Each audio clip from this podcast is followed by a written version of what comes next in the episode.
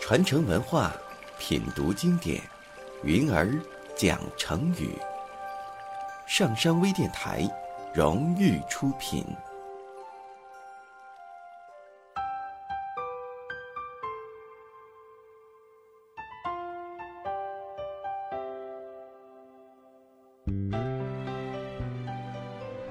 嘿，亲爱的朋友们，大家好，我是云儿。今天我要和大家分享的成语是。炙手可热，在现代汉语当中，“炙手可热”是一个使用频率很高的成语，人们常常用来形容某些人或者事物非常的热门、抢手、走红或者受欢迎。可是追根溯源，“炙手可热”原本是一个贬义词，那它的真正意义又是什么呢？今天就让我们来听。炙手可热的成语故事。唐玄宗李隆基是唐朝在位时间最长的皇帝，也就是我们常说的唐明皇。他在年轻的时候是一个很有作为的皇帝，但是后来任用了奸臣李林甫为丞相，政治便开始腐败起来。公元七百四十五年。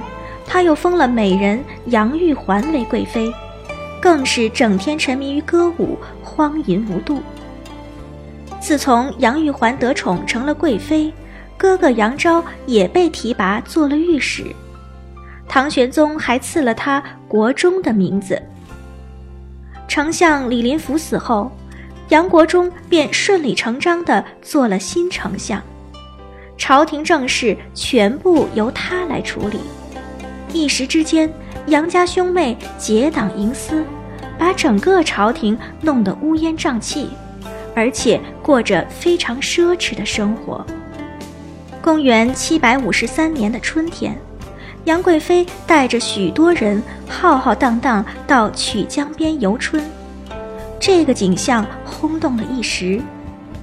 唐朝著名的诗人杜甫对杨家兄妹只顾自己享乐。不管人民死活的行为非常愤慨，写出了著名的诗歌《丽人行》，大胆披露和讽刺了杨家生活的奢侈和权力的显赫。诗中写道：“炙手可热势绝伦，慎莫近前丞相嗔。”意思是说，杨家位高权重，气焰嚣张，没有人能与他们相比。可千万不要靠近他们，以免惹怒了杨丞相。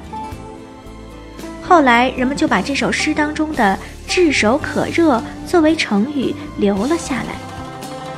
炙是烤的意思，“炙手可热”的字面意思是手一靠近就感觉到热，比喻气焰很盛，权力很大。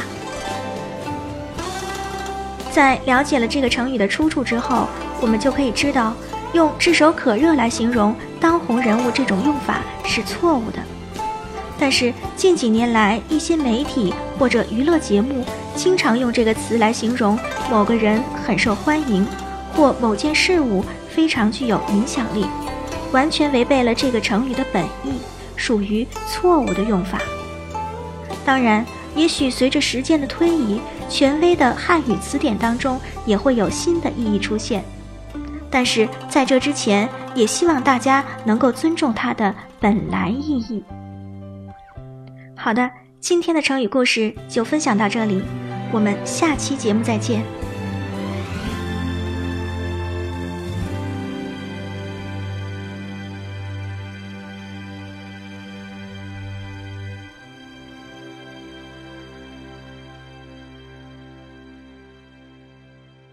登录微信搜索“上山之声”或 SS Radio，关注上山微电台，让我们一路同行。